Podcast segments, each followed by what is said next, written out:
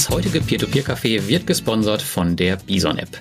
Mit der Bison-App kannst du die größten Kryptowährungen der Welt, wie beispielsweise Bitcoin oder Ethereum, einfach per Smartphone über eine seriöse deutsche Stelle kaufen und verkaufen. Das Ganze funktioniert relativ simpel und ich bin auch selbst Kunde der Bison-App. App downloaden, anmelden, verifizieren lassen, Geld aufladen und loslegen. Du benötigst hierbei nicht mal eine Krypto-Wallet, sondern lediglich ein deutsches Girokonto, wie du es vermutlich schon hast. Bison verlangt dabei keine Handelsgebühren, sondern verdient an der Spanne zwischen den angezeigten An- und Verkaufspreisen. Handelspartner bei Bison ist dabei die Euwax AG, eine Tochtergesellschaft der Börse Stuttgart.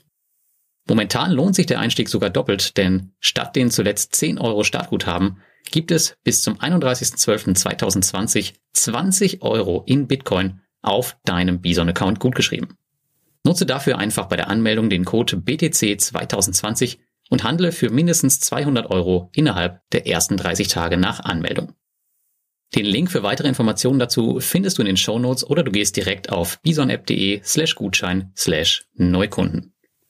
Und nun viel Spaß beim Peer-to-Peer-Café, wo es passenderweise um das spannende Thema Kryptowährung geht, aber auch die Peer-to-Peer-Kredite kommen natürlich nicht zu kurz.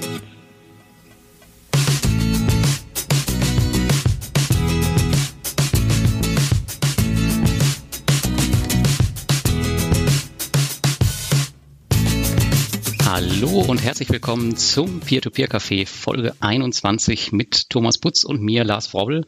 Und heute haben wir wieder einen Gast, und zwar Ronald Kandelhardt. Einen schönen guten Abend euch beiden. Schönen guten Abend, Lars. Hallo, schönen Lars. guten Abend, Roland. Moin Moin. Ja, den Ronald haben wir heute hier zum Thema Kryptowährung. Bevor wir aber dazu kommen, gibt es heute wieder eine Umfrage und wir haben einen tatsächlich neuen Umfragenbeauftragten oder wir haben überhaupt einen Umfragenbeauftragten, nämlich den Felix und der ist tatsächlich auch in der Leitung. Und äh, Felix, magst du mal heute die Umfrage vorstellen, die wir haben für unsere Community? Ja, einen Namen auch von mir. Äh, da das Thema noch nicht genannt wurde, aber schon so angekündigt wurde, geht es ja heute um Kryptos. Und dazu direkt auch die Frage, wie viel Prozent der Weltbevölkerung sind im Besitz von Bitcoins? Also es geht explizit nur um die größte Kryptowährung Bitcoins. Ich mag als letzter. Das wäre die Frage für heute. Okay, ich kenne die Antwort schon, ich kann es nicht sagen. Also da muss Ronald ran. Also haben Besitzen, ja. Besitz, ja. würde ich, würde ich wohl unterm Prozent verorten. Aber Okay. fragt mich jetzt nicht genau. Also Ja, versuch die einfach festzulegen. ja, also unterm Prozent reicht das oder brauche nee, ich? weil ich will unter dir. keine Ahnung, aber 0,25376 Prozent. Okay, dann mache ich die 0,28 Pro- äh, 0,24 Prozent. Okay. Ich würde sagen, wir lassen die Frage noch ein bisschen für den Chat offen und lösen später auf. Also Lars kennt die Antwort. Genau, vielleicht schreibst du nochmal in, in den Chat rein, das wäre ganz cool. Und Ja. ähm, hier genau, lösen wir später auf. Und ja, speaking of Chat, solltet ihr Fragen während der Session haben, dann tippt sie bitte bei Telegram wie immer rein und taggt am besten mich oder Thomas, damit wir, äh, damit uns das Lesen da ein bisschen leichter fällt. Denn ja, wir sind jetzt schon sechs und Mitglieder, ansonsten geht das einfach zu schnell. Das war auch beim letzten Mal so. Ja, bevor wir jetzt zu Ronald kommen, gibt's wie immer unsere wichtigsten Peer-to-Peer-News und Ankündigungen der letzten Tage. Und äh, ja, Ronald, wenn du hier schon Fragen hast oder so, dann kannst du natürlich auch immer dazwischen grätschen. Ich weiß, du hast damit kein Problem, also mach das gerne. Und äh, Thomas, dann kannst du mit deinen News anfangen. So, also meine Themen. Ich hatte jetzt gar nicht so viele Themen, aber ich denke zwei. Wir wollen ja nicht zu lange heute machen, was das P2P-Thema angeht, sondern in die Kryptos einsteigen. Zwei habe ich mir wenigstens mitgebracht. Das eine ist ähm, das Thema Mintos Crowdfinanzierung, was ich denke doch das ein oder andere Gemüt bewegt hat. Da kam ja jetzt die Woche die, ja, den, der, die Wertfestschreibung oder wie man das auch nennt, die Valuation von der ganzen Kiste mit 68 Millionen. Fand ich jetzt relativ moderat, jetzt nicht ganz günstig, aber auch nicht so extrem überzogen. Gerade wenn man es im Vergleich zu Estate Guru sieht, die ja mit knapp 30 Millionen ins Rennen gegangen sind und ähm, deutlich kleineres Lohnportfolio haben, ein Drittel so großes und auch viel weniger Investoren. Mintos hat 350.000 Investoren, das sind siebenmal so viele wie Estate Guru. Von daher dachte ich mir, die 70 Millionen sind im Verhältnis angemessen, aber ich weiß, für dich immer noch zu viel, ne? Lars. Mir ist es total egal eigentlich. Also ich habe mir da jetzt keinen Kopf drum gemacht, weil ich tatsächlich auch nicht vorhatte, da jetzt irgendwie zu finanzieren. Also ich meine, ich bin jetzt, ähm, ich bin da investiert in die Kredite und das reicht mir total. Also den, den Kram ignoriere ich eigentlich komplett. Ich werde ein bisschen äh, investieren, nicht weil ich glaube, dass es durch die Dicke geht oder ein Tenbagger wird, aber wenn man jetzt investiert, kriegt man meistens doch ein paar Infos mehr mit oder früher mit. Also wenn es insolvent gehen, kriege ich es vielleicht zwei Tage früher mit. Nein, keine Ahnung. Aber ähm, zumindest mal kenne ich es jetzt von SIDAS, da ist die Infopolitik von den Startups ganz gut. Da kriegt man immer relativ viel mit. Und ja, ich finde es auch interessant. Ich habe Estate Guru mit 70 Euro mitgemacht und ich denke, die ähnliche Summe werde ich auch bei Mintos reinwerfen. Nichts zum Reich werden, nichts zum Arm werden. Einfach nur, um dabei zu sein. Ja, tatsächlich bin ich mit diesen, mit diesen Crowdfunding-Runden, ich kann damit überhaupt nichts anfangen, weil ich, ich weiß halt nicht, wann es zurückkommt, wie viel zurückkommt und wie viele Jahre das da liegen muss. Das ist irgendwie, man schmeißt da Geld rein und ja, höchstwahrscheinlich kriegst du es nicht wieder. Ähm, ich habe da ein paar Testballons gestartet, aber das ist so überhaupt gar nicht mein Fall. Ich brauche einfach was, was immer zurückkommt, wo ich weiß, gut, dann kann ich irgendwie planen. Ich weiß den Wert, den es gerade hat und irgendwie weiß ich das da überhaupt gar nicht. Cashflow. Cashflow, genau. Zusammengefasst. Cashflow, ja, ja. Nee, das verstehe ich gut. Ich meine, bei Sidas, da gibt's ja die Variante, dass man auf dem Zweitmarkt handeln kann, aber auch das ist mir bisher alles zu, ja, da habe ich mir alles nur reingefuchst. Es scheint doch nicht ganz so einfach zu gehen. Natürlich ist Handeln schon, aber um da auch wirklich vernünftige Entscheidungen zu treffen, muss man sich rein denken in die Läden. Ist mir auch nicht ähm, das Ganze wert. Deswegen habe ich mir jetzt einmal so ein Portfolio aufgebaut mit Firmen, die nett klingen und mal gucken, ob da die Schrotflintentaktik reicht oder nicht. Und wenn nicht, war es halt Spielgeld. Ja. ja. Ronald, bist du investiert? Du hast mich äh, gefragt, ähm, ich weiß vor kurzem noch. Äh, nein, nein, aber ich, ich würde auch sagen, äh, ähnliche Gründe wie du. Also wenn's, wenn's jetzt, wenn ich jetzt eine Aktie kriegen würde oder so, im Idealfall die Dividende ausschüttet, dann ist das eine Sache, aber ähm, ja, diese Crowdfunding, ich habe ein einziges Crowdfunding und das ist einfach ein Startup in einem äh, ähnlichen Bereich, in dem ich tätig bin und auch mehr so aus der äh, Intention, ähm, dass ich da ein bisschen mitkriegen will und das war's. Aber sonst als, als Geldanlage sehe ich das auch eher nicht. Nee, hm. das ist eher zocken. Ja, definitiv. Also zumindest mal keine solide Geldanlage für mich. Das ist ganz klar. Ich meine, wenn du da 70 Euro reinlegst, äh, bitteschön, aber ich, ich ja, weiß ja. nicht, ob's ob es solche Dinger gegeben hat, wo man dann in zehn Jahren tatsächlich mal aus 70 Euro 7000 gemacht hat. Aber äh, ich wette, das ist, wenn es überhaupt je vorgekommen hat, äh, die Ausnahme. Ja, ja. Nee, ich habe ich hab jetzt 40 verschiedene Startups da finanziert und ich meine, ein paar müssen funktionieren, sonst war es natürlich ein völliger Griff ins Klo. Aber die, die spannende Frage ist dann, ob überhaupt ein oder zwei von denen funktionieren. Ne? Weil man sagt ja, Ausfallraten von über 90 Prozent sind ja ganz normal in der Ecke. 99 Prozent, ne? Ja, Heißt, denn dann, so. heißt dann Ausfall, ähm, dass die Firma, meinst du mit Ausfall, Firma geht pleite ja. und du kriegst gar nichts mehr zurück? Genau, okay. gar nichts mehr. Das ist so das, ich glaube, in Deutschland gibt's ja auch so ein, zwei Startup-Finanzierer und da hat man das schön nachlesen können, dass ganz, ganz viele einfach überhaupt keinerlei Gewinne mit dem Ding gemacht haben, sondern eigentlich nur draufgezahlt. Und hm. ich glaube aber auch die ganzen Plattformen sind ja noch nicht lang genug am Markt, um da wirklich was sagen zu können. Und wer nimmt auch alles mit auf so einer Plattform, das ist das Nächste. Wenn du dann wirklich alles mitnehmen würdest, ne?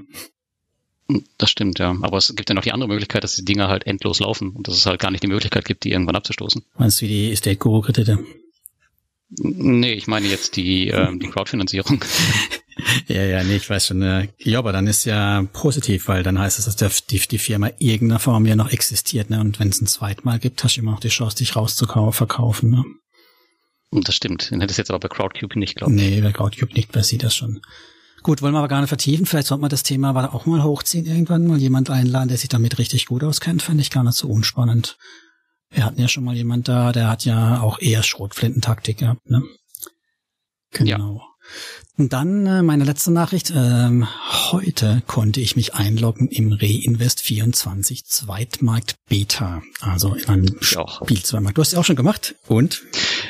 Naja gut, ich habe halt fünf Minuten das getestet, was funktioniert und das war ja nur ähm, irgendwie spielerisch die Sachen da zu verkaufen, aber viel mehr, also ich meine, wenn die da jetzt dann echt zweieinhalb Jahre dran entwickelt haben, muss man echt schon fragen, hm, okay, was habt ihr die ganze Zeit sonst so gemacht? Ich weiß, im Hintergrund passiert wahrscheinlich mehr, aber trotzdem ist das, was man jetzt sehen kann, wirklich Wobei die, die ja. Wies gemacht haben, finde ich nicht schlecht, dass du dann als Käufer immer den besten Preis zuerst kriegst. Das finde ich, das nicht in dieser endlosen Listen, die ja irgendwas raussuchen musst, sondern dass du automatisch immer die günstigsten Shares zuerst kaufst. Ne? Das fand ich schon ganz cool gemacht. Also das gefällt mir gut. Wobei, mhm. natürlich technisch kein Hexenwerk, aber ähm, immerhin haben sie es vernünftig aus meiner Sicht umgesetzt. Fehler habe ich nur minimale Darstellungssachen gesehen kann man mit leben, wenn das wirklich am Montag live geht. Da sind wir immer gespannt, ob es auch so live geht. Ne? Ja, wollen wir mal schauen. Ich habe keine Ahnung. jo, das war's von meiner Seite. Mehr, mehr will ich gar nicht mitbringen. Okay, ja, bei mir, ähm, ich gehe jetzt auch nicht groß auf irgendwelche News ein, sondern ich ziehe die Veranstaltungshinweise ein bisschen vor, dass wir die später nicht haben. Und zwar gibt es eine Veranstaltung, die jetzt endlich online ist, und zwar das Alternativprogramm zur Peer-to-Peer-Konferenz. Die konnte ja dieses Jahr leider nicht stattfinden wegen Covid-19 und nächstes Jahr steht dort auch noch ein bisschen in Sternen. Ähm, deswegen haben wir jetzt kleinere Sessions und die erste Session ist schon morgen. Das heißt, wir treffen uns da online in einem Tool, das heißt Hopin. Das ist so eine Online-Konferenzsoftware und ja, da können wir uns auch so Tausende treffen, wenn wir Bock drauf haben. Das Ganze ist bis zum Jahresende vermutlich noch kostenfrei und ähm, findet monatlich statt zu verschiedenen Themen. Das Ganze ist auch auf Englisch und das erste Thema, was wir morgen angehen, das ist Regulierung und Scams, also ein recht ähm, ja, aktuelles Thema, würde ich mal meinen. Es gibt zwei Panels und wir haben jemanden von der von den Regulierungsbehörden von Litauen und von Lettland dabei, also ziemlich brandaktuell. Also auch jemand, der naja gerade dafür sorgt, dass sich die äh, Plattformen da regulieren lassen und das halt, äh, dass wir da die Infos auf erster, aus erster Hand kriegen. Und dann haben wir in dem Scam-Panel jemanden dabei, der involviert ist ähm, in die Scams von Investio, glaube ich, und Kützal und der da tatsächlich auch führend ist und der da hoffentlich ein paar ja, Infos raushauen kann. Ich weiß nicht, wie viel er dazu sagen kann, aber das wird bestimmt ganz spannend. Ähm, jetzt ist das natürlich live und das Ganze findet schon morgen statt. Also wenn ihr noch Bock habt, euch da anzumelden, dann könnt ihr das auf finfellers.com machen. Kann ich gleich nochmal in den Chat schreiben. Wie gesagt, ist kostenlos und geht morgen äh, ab 14 Uhr los und geht, glaube ich, bis circa 21 Uhr. Das kann auch 15 Uhr losgehen, ich bin mir gar nicht sicher. Müsst ihr mal auf die Agenda schauen. Und hm. ja, wäre schön, da auf jeden Fall viele aus der Community zu sehen. Ich würde auch mal reinhören. Interessiert mich auch. Auf jeden Fall, mach mal. Solange es noch kostenfrei ist, alle mal rein. Genau, solange es kostenfrei ist, höre ich rein. du kennst mich ja. ja. Aktuell können wir das noch, können wir das noch alles über die äh, Sponsoren ähm, finanzieren. Das wird jetzt nicht ewig sein. Aber gucken wir mal, wie groß das Ding wird, weil das, äh, das Ding kostet halt auch Geld, die Konferenzsoftware. Und ähm, jeder, der sich halt da anmeldet, für den zahlen wir dann halt am Ende auch Geld. Gut, ja, das wären auf jeden Fall meine News ganz, ganz kurz. Und jetzt Kommen wir mal zu Ronald, würde ich sagen. Ronald, erzähl mal ein bisschen was über dich. Wer bist du und was treibst du so? Ja, ich sitze hier rum und höre euch zu. Ähm, ja. Guter Ansatz. Und, und äh, denke über P2P-Kredite nach. Ähm, ja, wer bin ich, äh, woher komme ich und äh, wie, was, was führt mich hierher? Tatsächlich gibt's da sogar auch eine, eine Kurve, die mich hierher führt und die ähm, die am Ende beim Thema Krypto landet. Von daher kann ich das kurz erzählen. Ich nehme mal die Kurzfassung. Die Langfassung gibt's ja irgendwie im, im Finanzrocker Postcast oder so. Ähm, also die Kurzfassung ist, ich bin Anwalt gewesen, das heißt, ich bin es noch, aber ähm, nicht mehr als Anwalt tätig. Äh, ich habe eine ähm, gewisse Zeit Anwaltskarriere hinter mir, habe mit zwei Partnern eine mittelgroße Kanzlei aufgebaut und habe mir irgendwann gedacht, ach, das zu Ende arbeiten ist nicht so spannend und ist nicht so interessant und du musst mal was Neues machen. Und habe also ähm, aufgehört in der Sozietät und bin zwar noch Anwalt, aber ich praktiziere praktisch nicht mehr und habe mir ein, oder habe ein Startup gegründet ähm, im Bereich Legal Tech und ich habe zwei Projekte oder wir haben zwei Projekte. Ich habe einen Co-Founder, der ist Programmierer. Ähm, das eine Projekt ist äh, www. oder das www braucht man heute auch gar nicht mehr, easyrechtssicher.de, da geht's um rechtssichere Websites. Ähm, wir haben die allerlei Generatoren, allerlei Anleitungen, Checklisten und sorgen dann dafür, dass deine Website rechtssicher ist, das mit einem relativ hohen Automatisierungsgrad. Ähm, wir haben also für viele Systeme und die verbreitetsten Systeme ähm, eine automatische Lösung, Plugins für WordPress, für Joomla, für Typo 3 und für du nee, nicht Duda, äh, noch irgendein, Drupal, genau. Ähm, aber wir haben auch Automationen für Jimdo und für äh, manche andere, äh, für Wix ähm, und ja, noch einige, die relativ häufig sind. Also das bedeutet, die Automation bedeutet, wenn sich rechtlich etwas ändert und ich das auf dem Server ändere, was ich tue, dann ändert sich das halt durch direkt auf eure Website, wenn ihr den Kunden von Easy rechtssicher seid. Ähm, das ist das eine Projekt, was wir machen. Und das zweite Projekt ist easycontracts.de. Da geht es um Verträge und AGB für Online-Unternehmer. Und das ist tatsächlich auch der Grund oder der Anlass, wie ich zu Krypto gekommen bin. Ähm, ich weiß nicht, wie, wie vorgebildet äh, und wie viel die Zuhörer wissen, aber ein großer Punkt im Bereich der Kryptowährungen sind ja die sogenannten Smart Contracts und äh, da ist äh, Nomen nicht zwingend Omen, also ein Smart Contract ist nicht zwingend ein Vertrag, aber in der Tat, man kann mit Smart Contracts ganz viel machen und kann äh, auch Verträge oder vertragliche Beziehungen miteinander äh, abbilden über auf der Blockchain. Und das war eigentlich der der Anlass, wie ich ähm, ja wie ich zu der Situation gekommen bin, mich immer mehr um Kryptowährungen zu interessieren. Und äh, ja habe dann wenn wir bei den Kryptowährungen bleiben, habe dann 2017, glaube ich, äh, so diese, diese Hochphase der ICOs mitgemacht und bin dann aber äh, nicht völlig ähm, ver verschrocken von dann gezogen, sondern einfach dabei geblieben und ähm, ja, mache seitdem eben immer wieder, beobachte jedenfalls sehr, sehr stark diese ganze Kryptoszene. Mhm. Und wie viele Scams bist du da geraten, äh, wenn man jetzt mal fragen darf, bei den ICOs?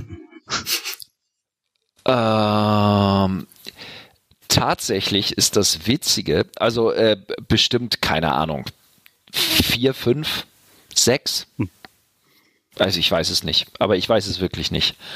Ähm, wobei man da ja noch, also, also Total-Scams oder aus, also es gibt ja Total-Scams, also die gar nichts gemacht haben. Das war, glaube ich, sehr selten. Ähm, dann Scams, wo ja letztlich nicht viel hinter war, außer heiße Luft. Und äh, ja, also da, da muss man auch nochmal ab, abschichten und dann gibt es sicherlich auch einige, die einfach nichts geworden sind, natürlich. Ähm, aber die vielleicht eigentlich mal eine gute Idee hatten oder gut gestartet sind. Und tatsächlich habe ich die Situation, dass ich äh, vor drei Jahren an einem ICO teilgenommen habe und den unter Scam verbucht habe. Und tatsächlich werde ich da wahrscheinlich also, oder habe ich schon meine Token jetzt gekriegt und die kommen wahrscheinlich jetzt kurzfristig tatsächlich auf eine Exchange, so dass ich nach, äh, ich glaube, dreieinhalb Jahren jetzt meine Tokens tatsächlich kriege, die ich schon komplett abgeschrieben habe. Also auch kein Cashflow. Äh, bisher nicht, nein, nee, nee. Ist also nichts für den Lars, das Ganze. Hm, nee. Naja, so.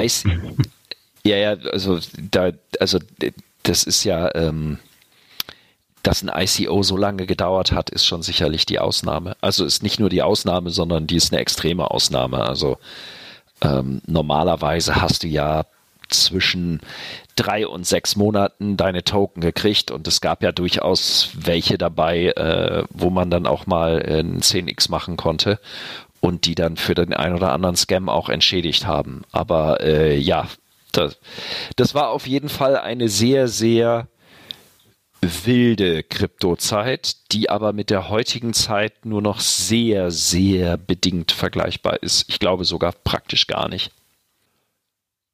Ich meine, das ist ja noch nicht so lange her, ne? Also du sagst halt, dass sich die, die Krypto-Szene in der Zeit schon extrem entwickelt hat, höre ich daraus.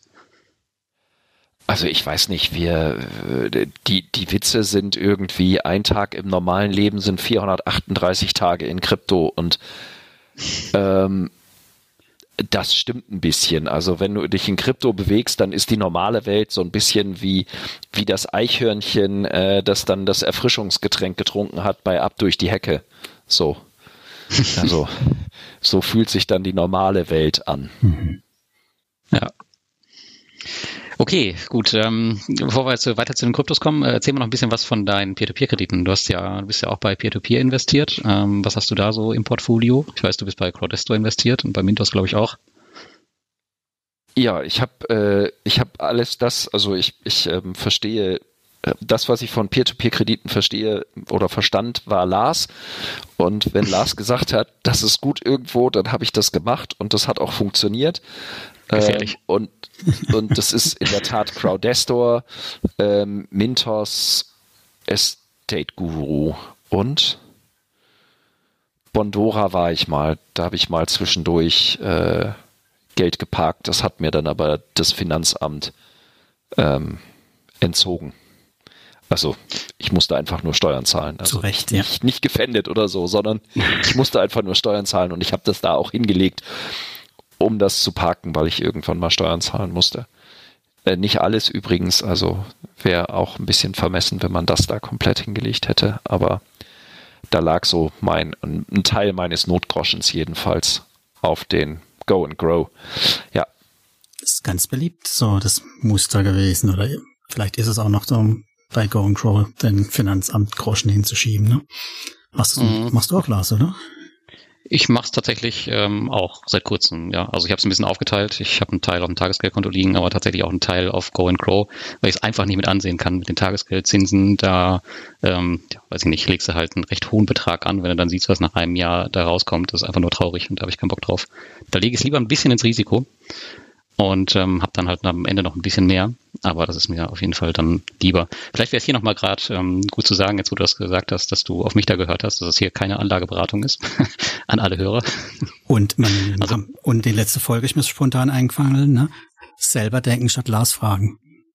Genau, und ich würde Crowdesto jetzt auch äh, tatsächlich jetzt nicht unbedingt als, als Anlageempfehlung sehen.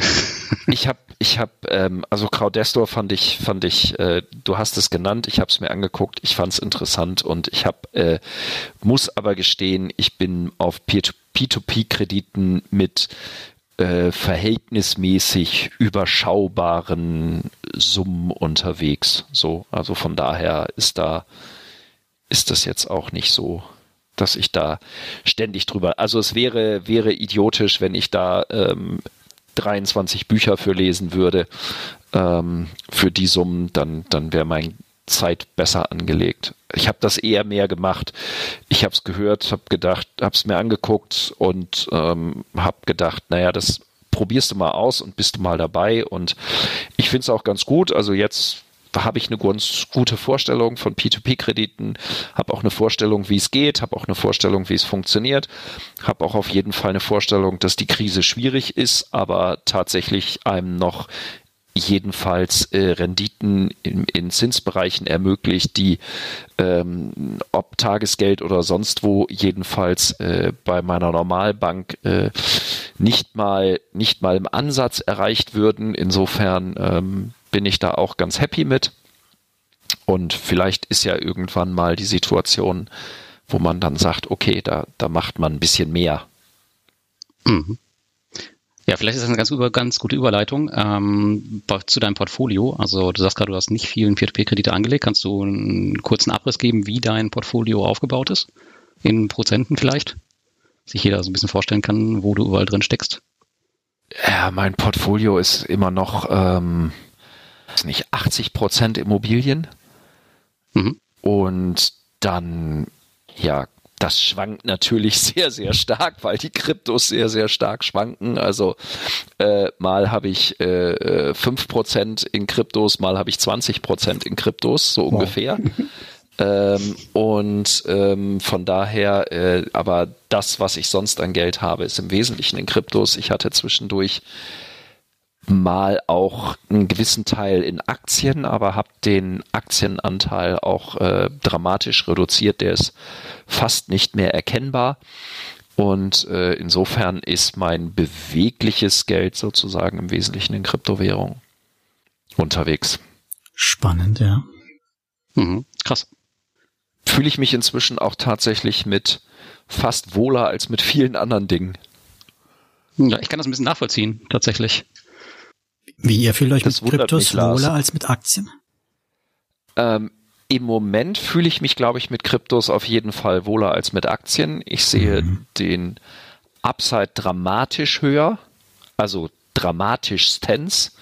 Ich meine, wir haben, ich weiß nicht, ob wir jetzt wieder, also wir sind jetzt wahrscheinlich wieder ein bisschen so von den ganz großen Rekordwerten weg, aber vor ein paar Monaten hatten wir Rekordwerte äh, mit einer Rekordpandemie und Rekordeinbrüchen an Wirtschaftsleistung, aber Rekordkurse da frage ich mich in der Tat, wo soll denn da das große Abseits? Also selbst wenn, äh, mir geht's jetzt äh, nicht darum zu sagen, morgen bricht alles zusammen, aber ähm, wo soll da der große Weg nach oben sein? Ähm, wo ist da, äh, wie, wie soll sich das, ich hätte fast gesagt, äh, wie soll das 20 Prozent, 30 Prozent mehr werden? Vielleicht knapp noch vorstellbar, aber viel mehr, das, und, und selbst die 20, 30 kann ich mir eigentlich im Moment nicht vorstellen. Und ähm, Das passiert erst, wenn die Inflation wieder anzieht, dass es dann so mehr wird. Naja, dann ist die Frage, ob es wirklich mehr wird. Ne? Das, das ist nämlich genau der Punkt. Also äh, Unterm Strich hoffentlich. die die äh, die Aktien und der wenn du wenn du ein inflationsbereinigte ähm, Aktienkurven mal malst, dann ist das mit den ähm, mit den Steigerungen, die wir in letzter Zeit haben, auch nicht mehr so viel weit her, meine ich. Ja. Also von daher, also da gibt's wirklich, wenn du das mal gegen Gold rechnest oder gegen, äh, gegen von mir aus auch ein Bitcoin, ähm, obwohl ich ja nicht mal der ganz große, bin zwar wegen Krypto, aber ich bin nicht der ganz, aber das kommen wir noch zu, nicht der, nicht der super Bitcoiner.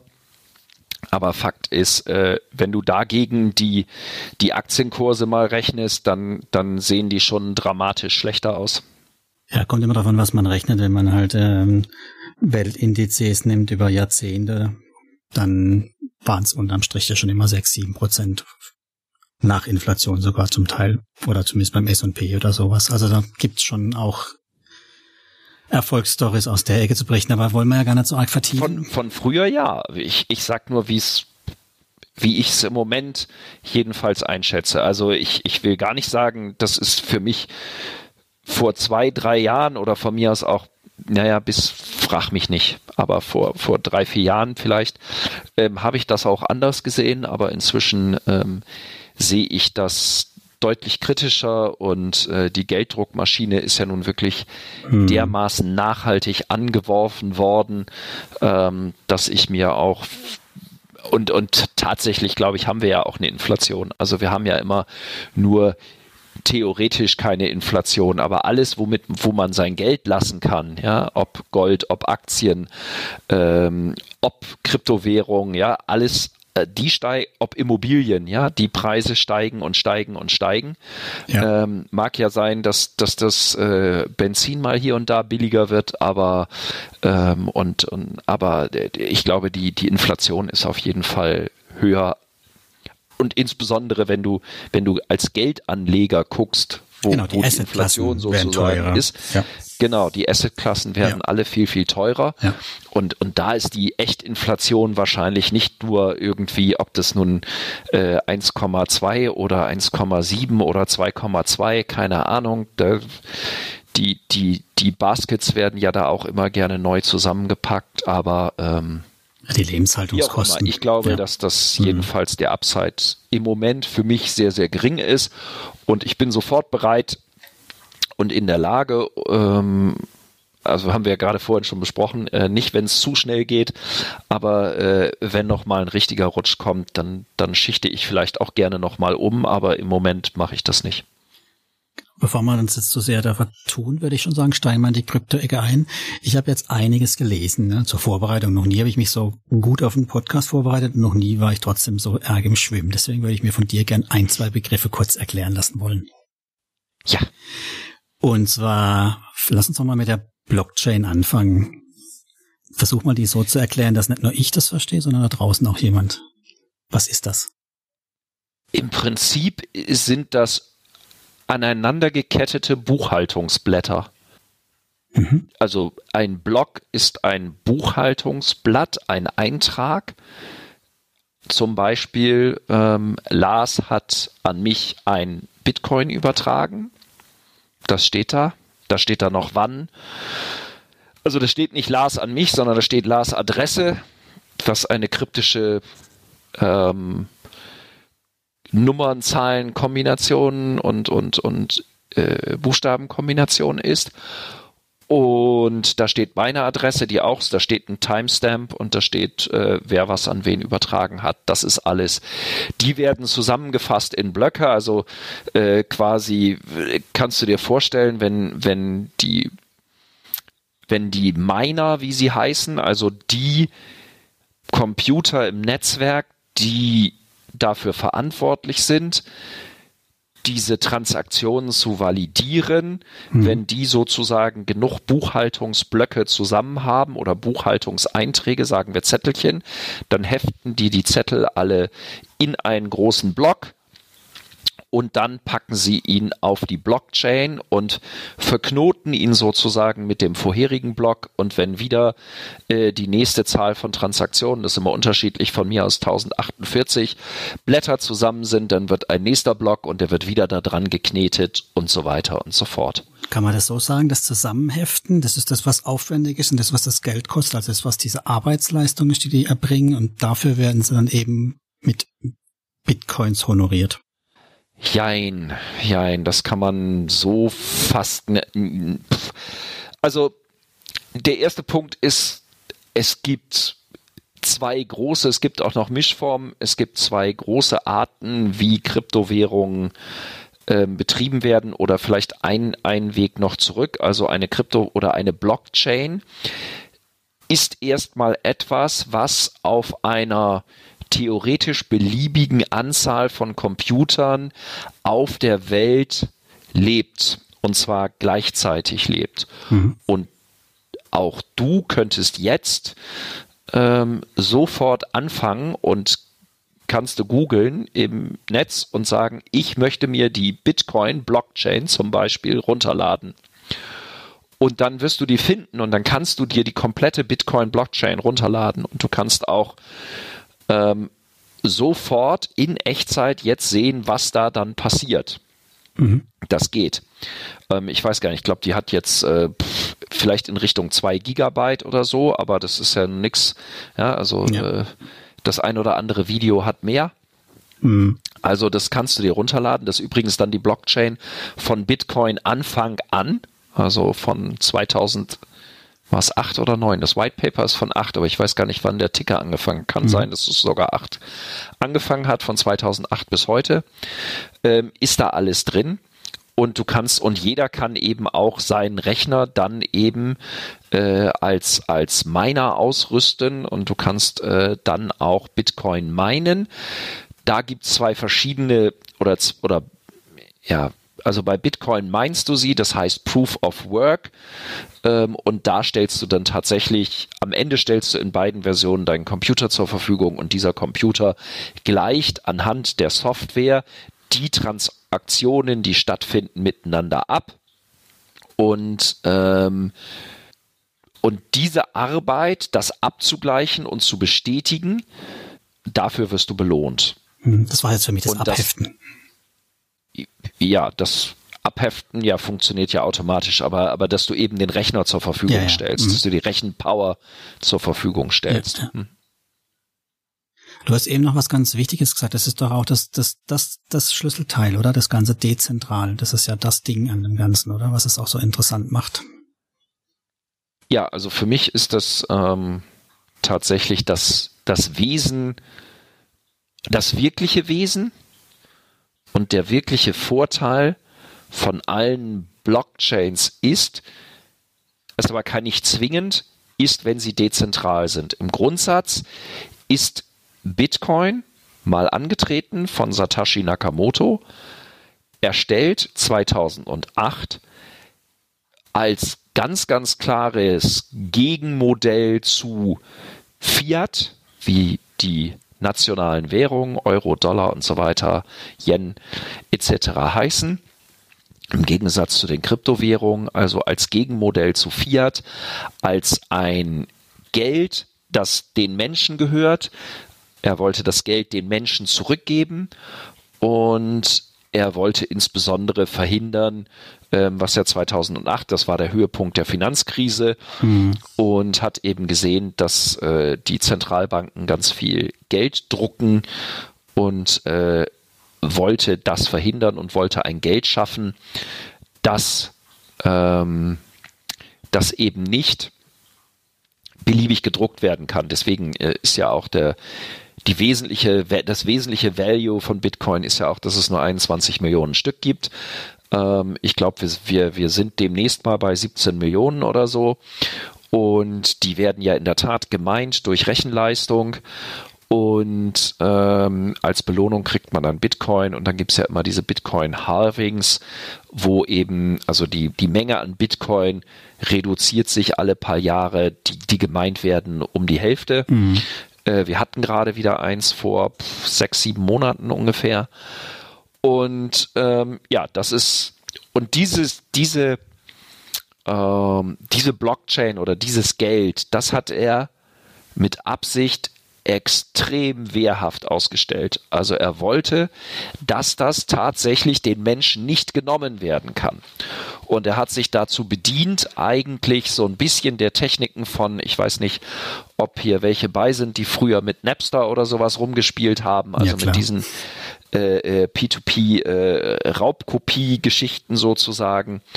Und ähm, die sind auch, haben wieder andere Vorbilder, aber, aber Fakt ist, er hat also eben dezentral gebaut und hat gesagt, okay, dieses, dieser Bitcoin lebt oder der Bitcoin lebt auf einer Blockchain. In dieser Blockchain werden die Transaktionen eingetragen. Diese das hat eine Währung, die hat nur 21 Millionen Stück. Die Bitcoin Blockchain ist so verschlüsselt, dass sie nach menschlichen Maßstäben derzeit nicht entschlüsselt werden kann. Also man bräuchte wohl circa drei Jahre mit der gesamten Rechenpower der Welt, um die Blockchain also um die Bitcoin-Blockchain zu entschlüsseln. Mhm. Das würde dir aber nichts nützen, weil du dann ja das entschlüsselst, was es vor drei Jahren gab. Und da sind, also, und selbst ein Block weiter würde dir schon nicht mehr nützen, weil eine Transaktion wird immer nur bestätigt, wenn alle Blöcke fehlerfrei hintereinander hängen und auch der letzte da dran ist. Das heißt, wenn nur eine einzige Transaktion war, während du dabei bist, ähm, zu entschlüsseln, ähm, ist das, was du entschlüsselt hast, schon wieder sozusagen passé und nützt dir nichts mehr. Das heißt, auf gut Deutsch, das ist nicht zu knacken, ist nicht zu entschlüsseln und ja, lebt eben auf praktisch jedem, auf jedem Computer, der daran teilnehmen will. Ähm, ich weiß nicht, auf wie vielen Computern auf der Welt die ähm, Bitcoin-Blockchain lebt, aber es sind ein paar. Mhm. Also ein paar mehr, tausend. Und ja, können eben überall stehen. Also die, man kann die beschreiben im panamesischen Dschungel, äh, in der Nähe von chinesischen Wasserkraftwerken, Klammer auf, da stehen auch die meisten, weil da die Energie billig ist, Klammer zu. Und ja, wo auch immer auf der Welt können sie stehen und man kann die nach menschlichen Ermessen auch nicht verhindern oder jedenfalls ist es extrem schwierig. Ähm, ich habe gerade jetzt äh, wieder noch mit einem Inder gesprochen, der eben und in Indien ist also sind Kryptowährungen illegal. Du darfst sie nicht haben. Äh, du kannst nicht Geld dafür eintauschen und du darfst auch sonst nicht damit handeln. Aber äh, natürlich macht er das munter und das kann eben auch keiner verhindern. Mhm. Ähm, in China werden ähm, bestimmte Block oder Bitcoin Blockchain Seiten auch ähm, versucht zu blockieren, aber nur um mal eine Idee zu geben, ähm, wie schwierig das ist, selbst wenn man zu 100 Prozent es jemand schaffen würde, den gesamten Bitcoin-Verkehr in China sozusagen zu blockieren, wenn es einer einzigen Person gelingen würde mit einem Smartphone und das in der Wüste irgendwo zu verbuddeln und für zehn Minuten im Monat online gehen zu lassen, dann würde das ausreichen, um sämtliche chinesischen Bitcoin-Transaktionen äh, auf die Blockchain zu bringen. Okay. Oh, das krass. heißt, wenn du das versuchen willst, ja, wir reden ja nur über ne, äh, Nummer also wir reden ja über ein paar Nummern, also das ist, ist ja kaum eine Datenmenge, ja, die, die geht, die ist ja so schnell durch. Ähm, so, und das heißt, und das ist, das ist alles Absicht. Also es ist ein extrem wehrhaftes Geld. Und dann hatte das letzte getan, ähm, und das vielleicht mit das Wichtigste, ähm, denn Napster und so weiter sind ja alle gestolpert. Und worüber sind sie gestolpert? Äh, ganz einfach, man konnte der Schlange den Kopf abschlagen. Ja. Mhm. Ähm, das heißt, irgendwann hat man denjenigen gefunden, der Napster halt betrieben hat, der es erfunden hat und hat den erwischt und dadurch äh, praktisch Napster dann geknackt. Und deshalb äh, weiß bis heute kein Mensch auf der Welt, wer überhaupt oder wie viele äh, Satoshi Nakamoto waren. Das heißt, die Bitcoin Blockchain oder Bitcoin hat keinen Kopf. Es gibt keinen Besitzer. Es gibt keinen äh, keinen, der das betreibt oder äh, ja, also all das gibt es nicht. Es gibt ein internationales Computernetzwerk, das sozusagen jetzt alleine lebt mhm. und ähm, und das hat eben keinen Kopf. Und das ist das Dezentrale, ja. Also verschlüsselt, für jeden zugänglich, auf jedem Computer im Prinzip der Welt.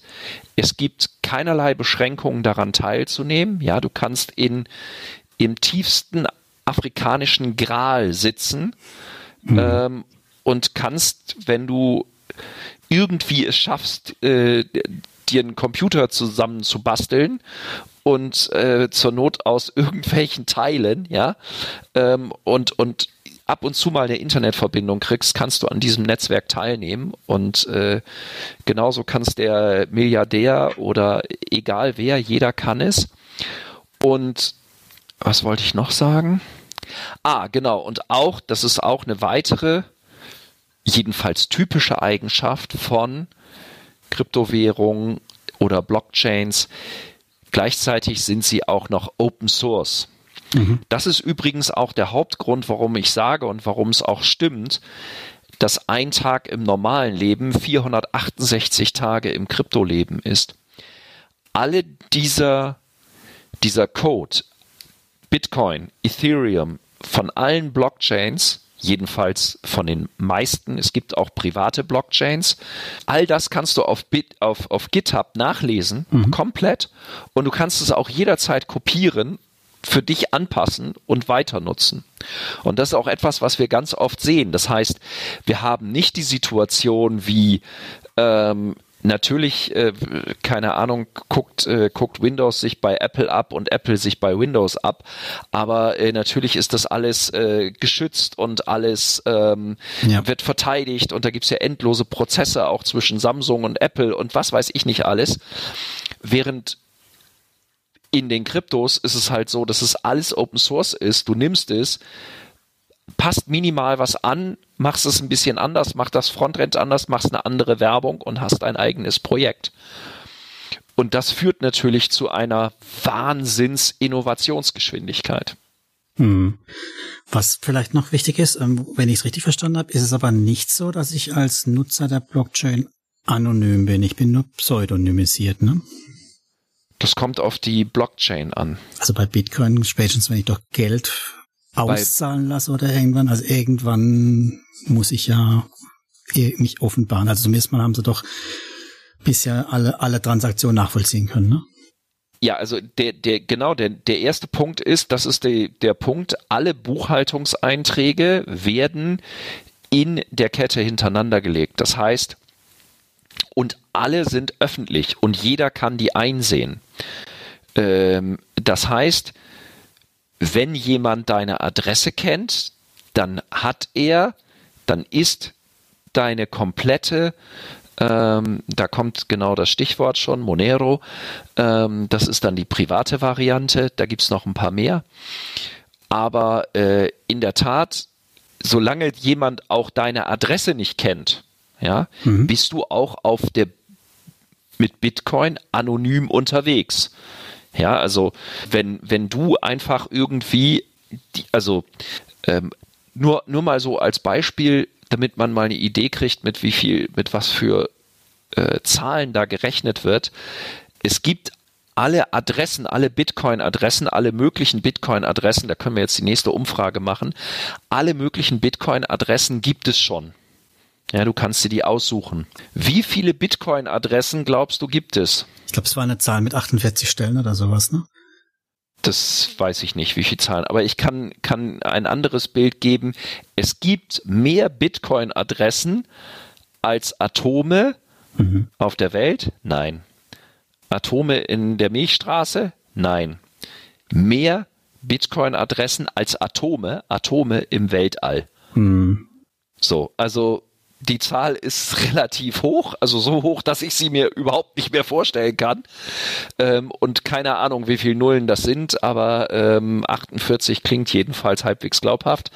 Aber ich habe wirklich keine Ahnung. Ich weiß nur, dass, äh, dass es wahnsinnig viele sind. Und das ist eben nur ein Zeichen, mit, mit wie hohen Zahlen da gerechnet wird. Mhm. Und Fakt ist, solange keiner deine Adresse kennt, bist du anonym, weil du ja nicht mit deinem Namen auftrittst, aber es gibt natürlich ganz, ganz viele Gelegenheiten, zum Beispiel über deine IP-Adresse, wenn du damit äh, über eine bestimmte Plattform und so weiter interagierst, dann kannst du gefunden werden. Aber auch äh, Bitcoin, die, die, die Problematik ist es halt, in eine Wallet zu kriegen, ohne dass einer das mitkriegt. Du hast in der Tat eine Schnittstelle, wo du immer offenbar bist und offenbar bleibst, im Regelfall jedenfalls, und das ist der Erwerb.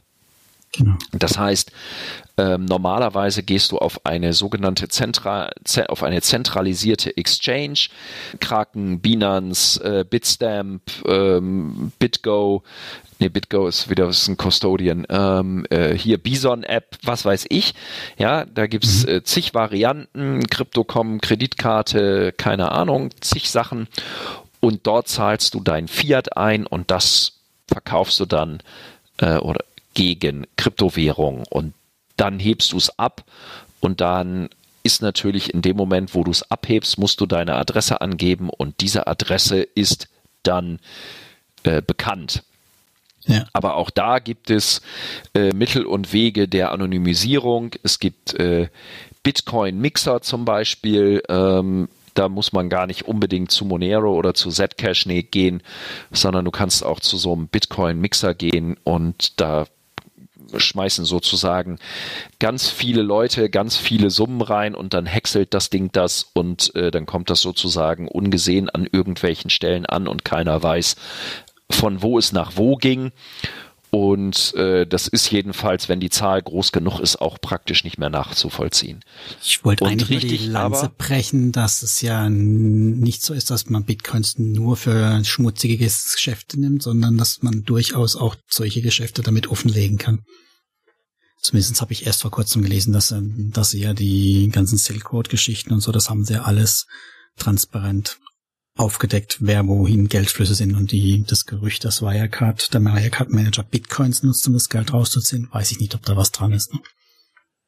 Das, das wurde wahrscheinlich einfach von Bitcoin-Hatern gesagt. ich, ich habe keine Ahnung, aber äh, ich meine, wir haben schon immer Bargeld gehabt und Bargeld ist praktisch ähnlich anonym wie Bitcoins. Und äh, natürlich gibt es Leute, die ähm, die Bargeld missbraucht haben und damit Mordgeld und ich weiß nicht was alles bezahlt haben, aber äh, die Masse kauft davon halt ihren Kaffee. So, also der Unterschied mhm. ist an der Stelle erstmal komplett gering, ob ich Geld im Graten vergraben habe oder irgendwo in einem Computer vergraben habe. Ähm, ja, also ich kann es ja auch im Wald vergraben oder so und dann kriegt der Staat das auch nicht und weiß es auch nicht. Und wenn ich es irgendwo ausgebe, ähm, für, für welche Zwecke auch immer, dann, dann kriegt man das auch im Grundsatz nicht mit. Also von daher ist Bitcoin erstmal nichts anderes äh, auch wie, wie Bargeld und natürlich wird immer und natürlich wird es auch verwendet und wurde auch verwendet, ähm, um illegale Dinge zu bezahlen, aber äh, ja, es wurde schon egal welches, welcher Wert, also äh, es gab auch Zeiten, da wurden Zigaretten dafür verwendet, illegale Dinge zu bezahlen und ich weiß nicht was. Also das mhm. hat es immer gegeben. Ja, klar. Und das wird es möglicherweise auch immer geben. Und ich glaube tatsächlich, dass ähm, das Verschwinden von Bargeld, ähm, wenn es nicht die Kryptowährungen gibt, wahrscheinlich eine der größten Freiheitseinschränkungen wäre, ähm, die man sich vorstellen kann. Und ähm, ich glaube schon, dass tatsächlich die Kryptowährungen sehr, sehr wichtig sind, um elementare Freiheitsrechte überhaupt noch verteidigen zu können. Mhm. Die zunehmend, immer stärker zunehmende Überwachung können wir fast schon nichts mehr tun. Ähm, wir sind praktisch komplett transparent und unsere einzige Verteidigung, die wir kurz- und mittelfristig dagegen haben, werden die Kryptowährungen sein. Also man kann jede Kryptowährung übrigens auch als äh, für Nachrichten verwenden, also als äh, äh, Kommunikation. Also du kannst über die quasi eine Nachricht mit einer Transaktion schicken, mhm. immer. Und äh, das heißt, du kannst jeden, jede oder fast jede Blockchain jedenfalls als Messenger nehmen. Es gibt auch viele explizite äh, Blockchain Messenger ähm, Status. Ähm, Telegram hat ja auch eine, eine, eine Blockchain Variante, hat einen großen ICO hingelegt und glaube ich ähm, sehr viel Geld eingenommen, aber ganz, ganz wenig geliefert dafür. Das wäre vielleicht auch schon, naja, zumindest in der Nähe vom Scam. So, und ähm, wo waren wir stehen geblieben? Also ähm, es gibt ja jetzt die Forderung, ich glaube, die ist jetzt gerade von der EU auch wieder erhoben worden, dass eben alle Messenger wie Telegram und WhatsApp und so weiter ja eine Backdoor einbauen ja. können, damit die Strafverfolgungsbehörden mitlesen können. Und da sind sie natürlich und das geht wieder, ja. Also WhatsApp hat einen Kopf, ja. Äh, wir kennen den sogar alle. Und äh, Telegram hat einen Kopf, der, glaube ich, etwas schwieriger zu kriegen ist. Der ist ja auch aus Russland extra abgehauen, ähm, weil es da etwas schwierig wurde für ihn. Aber, aber nichtsdestotrotz, es gibt da einen Kopf. Und den kann man natürlich kriegen und an den kann man äh, Daumenschrauben oder sonstige fiese Dinge anlegen. Aber bei den äh, zum Beispiel bei Bitcoin und eben bei vielen anderen Blockchains geht mhm. das eben nicht. Und das heißt, diese Geschichte mit der Backdoor, das, äh, das ist halt der komplette Schwachsinn. Ja, also es gibt so viele äh, nicht hackbare Kryptowährungen, mit denen man ähm, verschlüsselt und unknackbar Nachrichten übermitteln kann. Also ich weiß gar nicht, welcher Trottel auf den Gedanken gekommen ist, dieses, dieses holländische Ding da zu nutzen, ähm, das sie ja jetzt tatsächlich entschlüsselt haben und wo es ja jetzt ständig, ähm, na, ständig ähm, Durchsuchungen und so weiter gibt und wo lauter Leute auffliegen. Ähm, das, das geht halt mit Kryptowährungen und zwar eben ohne ohne zentrale Instanz, die ich hacken kann und ohne zentrale, äh, ohne Kopf, an den ich irgendwie rankommen kann. Mhm. Ja. Ähm, jetzt gibt's ja immer bei den, bei den Kryptowährungen das äh, Argument, dass dahinter ja keinerlei äh, Wirtschaftsleistung steckt. Das gab jetzt auch nochmal, die Frage kam jetzt auch eben nochmal in Telegram, dass es ja quasi einfach nur eine reine Vertrauensbasis ist. Ähm, was ist deine Argumentation dazu? Naja, also ähm, ja, das ist also richtig, richtig tatsächlich. Vertrauen ist vielleicht ein wesentlicher Punkt bei, bei Kryptowährungen. Es geht genau bei Kryptowährungen darum, den Intermediär zu ersetzen. Und das ist das, was wir haben. Wir haben im Moment eine Situation oder ein Wirtschaftssystem, wo ähm, sorry, ich habe gerade bei, bei Telegram die Fragen gelesen also, oder die Frage gesehen, weil ich das da offen habe. Das bringt mich mal raus, ich darf da nicht hingucken. Also, ähm, Fang nochmal an. Wo war, genau, genau, Vertrauen. Also es gibt, es gibt Zentra. So, und wenn du guckst, wer, wer sind die Intermediäre, was machen die und was haben diese Intermediäre für einen Markt? Dann gucken wir doch mal, welche Intermediäre das sind. Alle Banken der Erde. So, jetzt kann mal jemand anfangen und kann mal von allen Banken der Erde äh, die gesamten Aktienkurse mal nehmen und mal gucken, mit wie hoch die an der Börse ungefähr notiert sind. Wir machen weiter. Alle Versicherungen der Erde, rechne mal oben drauf. Alle Börsen der Erde, rechne mal oben drauf. Ähm, rechne mal alle Handelsplätze der Erde, alle oder naja, sagen wir 80 Prozent aller Verträge, die auf der Erde geschlossen werden. Alles, wo Geld getauscht wird. Ähm, muss ich weitermachen? Nö, ne? Reicht. so, und, und wir können noch ganz viele andere Dinge äh, machen, die die Blockchain erlegen wird. Ähm, ich habe äh, tatsächlich früher so Rechtsberatung für die Staaten der ehemaligen Sowjetunion gemacht, unter anderem für Georgien. Und Georgien zum Beispiel äh, hatten wir, äh, oder hat ein Freund von mir, der da immer noch arbeitet, jetzt das Projekt. Und die haben tatsächlich das gesamte Grundbuch auf die Blockchain gepackt, weil, ähm, ach so, alle Notare, ja. Äh, all Aber das. das ist ja, das ist ja gefühlt so ein schleichender Prozess. Also wir kriegen da ja ähm, gefühlt überhaupt gar nichts von mit, oder? Also der, der Normalsterbliche, sagen wir es mal so. Nein, der Normalsterbliche kriegt nur Corona-Nachrichten mit und. Auf RTL, genau, ja aber, aber äh, es passiert. Also, und es passiert dramatisch viel. Aber ja, also selbst, selbst die Staaten und ich glaube ganz viele, also wenn man sieht, was mit welcher Geschwindigkeit jetzt in dem Bereich entsteht und was es schon gibt, was aber praktisch nicht genutzt wird. Also wir kriegen ja noch die Auflösung, wie viele das, wie wenige das nutzen, aber Fakt ist, ähm, war das zwei Millionen? Ich glaube, es gibt irgendwie zwei Millionen aktive Ethereum-Adressen. Das ist im Hinblick auf die Weltbevölkerung, das ist nichts. Das ist nichts. Ja. Das ist nichts, das ist gar nichts. Ähm, aber, aber Fakt ist, da gibt es Sachen, die können Dinge, da schlackerst du mit den Ohren. Und die können die alle besser. Und da war zwischendurch ja auch die Frage, gibt es nicht schon dezentrale Exchanges und ob es die gibt? Und diese dezentralen Exchanges, also 2017 gab es praktisch keine dezentralen Exchanges. Äh, Ether Delta, glaube ich, so gerade. Weiß nicht, ob das jemals jemand benutzt hat, aber äh, das war auch äh, mindestens extrem schwierig zu benutzen. Ich glaube, das ist aufs Internetzeitalter runtergerechnet sowas ähnliches wie so ein pfeifendes Modem äh, mit äh, 48 äh, Kilobyte Datendurchsatz pro Jahr, so ungefähr. Ähm, und, und inzwischen ist es so, dass DEXs, also dezentrale Exchanges im Vergleich zu CEXs, zentrale Exchanges, dass die ein wesentlich höheres Umsätze haben als CEXs, also als zentrale Exchanges.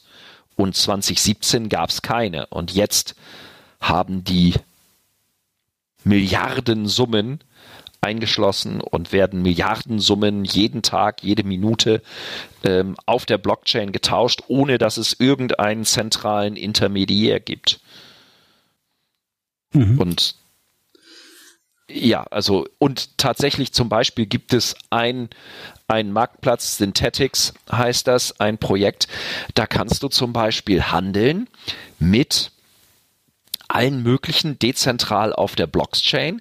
Da kannst du, äh, da kannst du Gold kaufen äh, und Putz, also nicht Putz und also nicht Optionen im eigentlichen Sinn, aber du kannst äh, auf aufsteigende Du kannst also äh, Coins erwerben, die sozusagen den Goldpreis, den Silberpreis, den Preis der äh, australischen Währung, der vom US-Dollar, vom Euro, äh, von irgendwelchen Aktien, von Aktienbaskets, von whatever the fuck you dir vorstellen kannst, ja, ähm, kannst du da traden, kannst du sogar erfinden, kannst du selber bauen, ja, solche Instrumente und kannst damit handeln und kannst sagen, okay, ich, ich glaube jetzt, Gold geht drei Tage rauf, dann kaufe ich halt, das sind sogenannte, deswegen Synthetics, das sind sogenannte synthetische Assets über einen äh, bestimmten Mechanismus, im Wesentlichen durch die Hinterlegung von Collateral, also von äh, Echtwerten,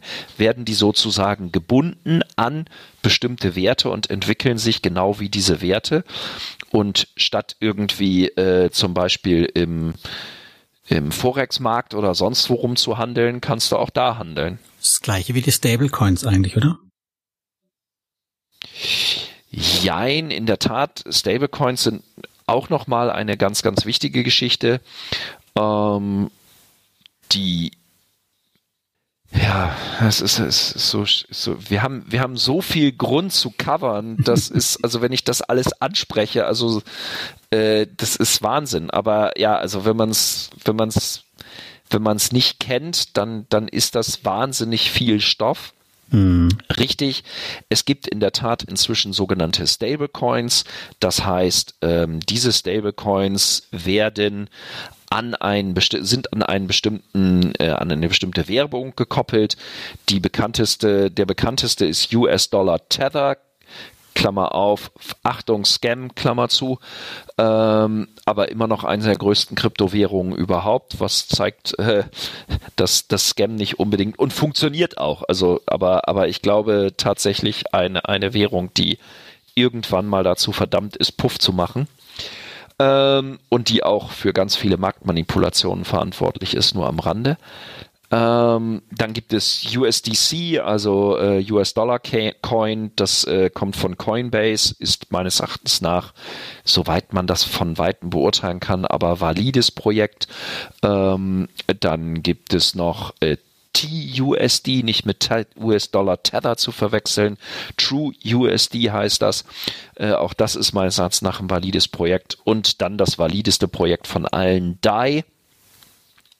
Äh, und das ist tatsächlich die erste und bis auf wenige Ausnahmen oder Problematiken tatsächlich funktionierende, vollständig dezentraler Stablecoin. Das heißt, hinter DAI steckt ein Algorithmus, der also DAI, du kannst überall ins Netz gehen, kannst sozusagen äh, DAI schöpfen und kannst äh, DAI eintauschen mhm. und kannst auch gegen DAI leihen. Also da sind wir dann tatsächlich bei, bei theoretisch dem, dem Punkt, worum es gehen könnte, aber äh, ich weiß gar nicht, ob wir das in irgendeiner Weise sinnvoll schaffen, bis dahin zu kommen. Ähm, und du kannst äh, und DAI wird sozusagen durch die Zinsen, die du bezahlen musst, wenn du ihn äh, dir leist und äh, durch durch Mechanismen wie, ähm, wie Verbrennen der Währung, also die, die, die Ausgabe wird sozusagen angepasst dessen, äh, wie die Nachfrage ist und die Zinsen werden angepasst, wie die Nachfrage ist.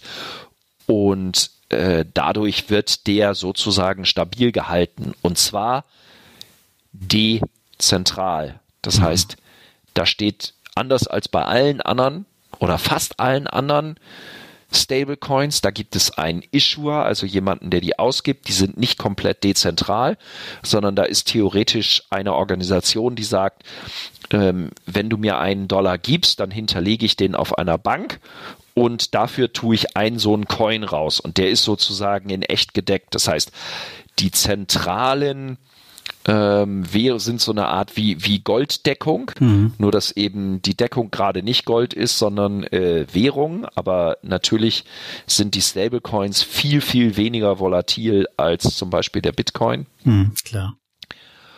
Und ja, also die, die gibt es inzwischen und die übernehmen auch ganz, ganz stark inzwischen die Geldfunktion im Bereich der Kryptowährung. Das heißt, die eignen sich dann tatsächlich auch zum Bezahlen. Also wir sehen das ja auch bei diesen ganzen Kreditkartenprojekten, dass viele von diesen äh, Firmen, wie zum Beispiel Binance, die haben auch hier, glaube ich, ihren eigenen Stablecoin. Ähm, und ja. die kann man ja theoretisch auf die Kreditkarte laden und damit kann man dann bezahlen gehen. Und ähm, die eignen sich dann wahrscheinlich auch am besten dazu, weil die halt nicht schwanken. Das heißt, da kann, die können dann halt nicht in der Zeit, wo sie auf der Kreditkarte liegen, gerade mal 50 Prozent von ihrem Wert verlieren, ne? Äh, verlieren in ein paar Tagen. Ja. Mhm. Da kann ich nicht mehr zu sagen. Genau, ja, genau so ist es. Und der Binance Stablecoin heißt BUSD. Stimmt. Aber mhm. ja. Ähm, genau. Und so, so ist es. Das war ja immer ein ganz großes also ich habe tatsächlich 2017, 2018 haben die Leute immer zu mir gesagt, ah, Bitcoin und Geldfunktion, so ein Schwachsinn, ja? Wer erzählt denn sowas? Das ist ja viel zu volatil. Die gibt ja mhm. keiner aus. Und die Antwort damals war, ähm, jein, stimmt irgendwie, aber wenn der Bitcoin erstmal tatsächlich als Geldwelt wahrgenommen würde, dann wäre er ja nicht mehr nur per jetzt irgendwie 14.000 Euro wert, sondern der würde ja bei 100.000 Euro stehen oder bei 200.000 Euro. Ja, also wenn der, und dann wäre natürlich die Volatilität des Bitcoin viel, viel geringer gewesen. Aber da ist der Bitcoin nie hingekommen und ich glaube auch, da kommt er wohl nicht mehr hin, weil eben in der Tat die Geldfunktion vom Bitcoin, die werden, die sind schon und werden noch mehr von den Stablecoins übernommen. Das ist so. Mhm. Siehst du eine Existenzberechtigung von Bitcoin oder wird er aus deiner Sicht dann eher untergehen? Also er hat möglicher, er hat auf jeden Fall zumindest kurz und vielleicht auch mittelfristig eine Chance als äh, mit, mit der Goldfunktion. Ne? Also er hat natürlich schon das Währungscontainer oder als Value Container so. Ne? als ja als, als genau als mhm. Value Container. Also ist natürlich, da ist ja auch Gold natürlich theoretisch oder auf eine Weise ist er Gold überlegen. Man kann ihn wesentlich besser aufbewahren und so und und auch mit sich rumschleppen. Aber äh, er ist natürlich auch Gold irgendwie unterlegen, weil man kann ihn nicht irgendjemandem um Hals hängen und man kann keine Uhr draus machen und man kann ihn nicht ähm, ja keine Ahnung, was es noch für industrielle Anwendungsmöglichkeiten von Gold gibt. Das geht natürlich mit dem Bitcoin nicht. Nicht einmal Der ausdrucken. sozusagen. Hm? Nicht mal ausdrucken kann man ihn. Nicht mal ausdrucken kann man ihn. So, und ähm, aber nichtsdestotrotz, es hat natürlich, ne, also wir wissen genau, wie viele es gibt. Wir wissen, das kann im Grundsatz nicht geändert werden, stimmt nämlich auch nicht, sondern zumindest es könnte aber von der Mehrheit der, der Teilnehmer am Netzwerk geändert werden. Aber äh, ja, wenn Bitcoin das täte, wäre er sofort wertlos. Aber ich glaube in der Tat, ich glaube in der Tat, ähm, und ich bin äh, weit davon entfernt, ähm, Bitcoin-Maximalist zu sein. Ich kann mir durchaus vorstellen, dass wir im Laufe des nächsten Jahres ähm, noch die 20.000 wieder sehen werden. Ähm, ganz theoretisch kann ich mir für dieses Jahr auch noch irgendwas in Richtung 17.000 vorstellen. Ähm, aber ich glaube, langfristig ist der Bitcoin ja nicht das Erfolgsmodell. Bitcoin ist halt ein One-Trick-Pony. Und ob man diesen diese Funktion zwingend braucht. Ja, jeder, jede andere Blockchain kann, kann auch praktisch die, die Ausgabe der Token äh, verringern. Und dann hätte es auch eine entsprechende Funktion. Jetzt habe ich noch eine Frage bei dem, bei dem Bitcoin. Der ist ja begrenzt und du weißt ja, dass diese ganzen Krypto-Lending-Produkte jetzt extrem ähm, in der Mode sind. Wie machen die ganzen Börsen das, dass die, naja, dich mit Bitcoin als Zins bezahlen? Ich meine, irgendwann, die, die müssen ja irgendwie einen bestimmten Vorrat haben, der aufgebraucht ist. Oder wie läuft das da genau? Weißt du das? Ähm, wer, wer zahlt denn diesen Zins? Also ich meine, die, ja, wenn die, ich jetzt zum Beispiel bei, bei Celsius meine Bitcoin anlege zu aktuell 4,51 Prozent, dann bekomme ich ja den, den Zins zurück in Bitcoin. Die müssen ja auch irgendwo herkommen. Naja, aber Celsius hat ja zum Beispiel wieder seine eigene Währung, den Cell. Und die können ja, die haben sicherlich äh, noch aus ICO-Zeiten äh, genug im Portfolio und können ja jederzeit den Cell zum Beispiel gegen Bitcoin tauschen. Ich glaube, Cell steht zurzeit bei, bei 1,40 oder so. Also die, die stehen ja ziemlich gut da. Das heißt, alles kann man ja jederzeit sehr, sehr schnell untereinander tauschen. Und es sind ja genug, die, die getauscht werden. Also die 21 Millionen oder die 16, noch was Millionen, die es derzeit gibt, äh, liegen ja nicht alle irgendwo rum stationär, sondern äh, die bewegen sich ja und die werden ja ständig hier und da getauscht. Mhm. Also von daher, das ist keine Schwierigkeit einen Coin gegen anderen zu tauschen, also gerade mit den dezentralen Exchanges. Bei Bitcoin ist ein bisschen schwierig. Die dezentralen Exchanges leben zumindest ganz, ganz überwiegend auf der Ethereum-Blockchain. Ähm, und tatsächlich kriegt man aber auch BTC, also Bitcoin, inzwischen äh, über einen Trick äh, auch auf die Ethereum-Blockchain und kann auch dann da auf dezentralen Exchanges mit handeln. Aber ähm, ja, also von daher, das ist, das ist grundsätzlich überhaupt kein Problem. Du musst nur das Geld haben. Die Frage ist eher, woher kommen die 4,5 Prozent? Ja. Eigentlich müssen wir über den Weltcomputer noch ein bisschen reden, oder? Aber es sind schon relativ fortgeschrittene Zeit. Also über das Ethereum und das, was ja für dich das Spannende ist, das DeFi-Thema, haben wir jetzt kaum geredet, ne? Wie gesagt, man muss mir sagen, wann und wie wir die, die Teilnehmer abholen können. Ähm, aber, aber all das, was, also das war jetzt schon ein mega Schnelldurchgang. Aber ich denke, wir haben ganz gut mal die, die, die Basisgeschichten durchgekaut, finde ich. Also. Wir haben auf jeden Fall die Basisgeschichten durchgekaut, aber richtig. Ich würde jetzt erst anfangen. Also jetzt würde es losgehen mit Ethereum und mit DeFi. Und da wird's erst, da kommt der interessante Teil. Machen wir zwei Teile draus. dann äh, schon mal den Cliffhanger ne, für die, die dann den Podcast hören. Die erste Folge haben wir versucht, die Grundlagen zur Blockchain und zu dem ganzen Universum ein bisschen zu legen. Und in der nächsten Folge machen wir eben weiter mit dem Thema Ethereum und DeFi. Und Lars kriegt erklärt, was CeFi ist, ne? Das war's für Teil 1. Ich danke euch, dass ihr zugehört habt. Und ich denke, Teil 2 wird noch wesentlich interessanter. Von daher seid gespannt und hört auch in das nächste P2P-Café rein. Bis dahin, macht's gut. Ciao.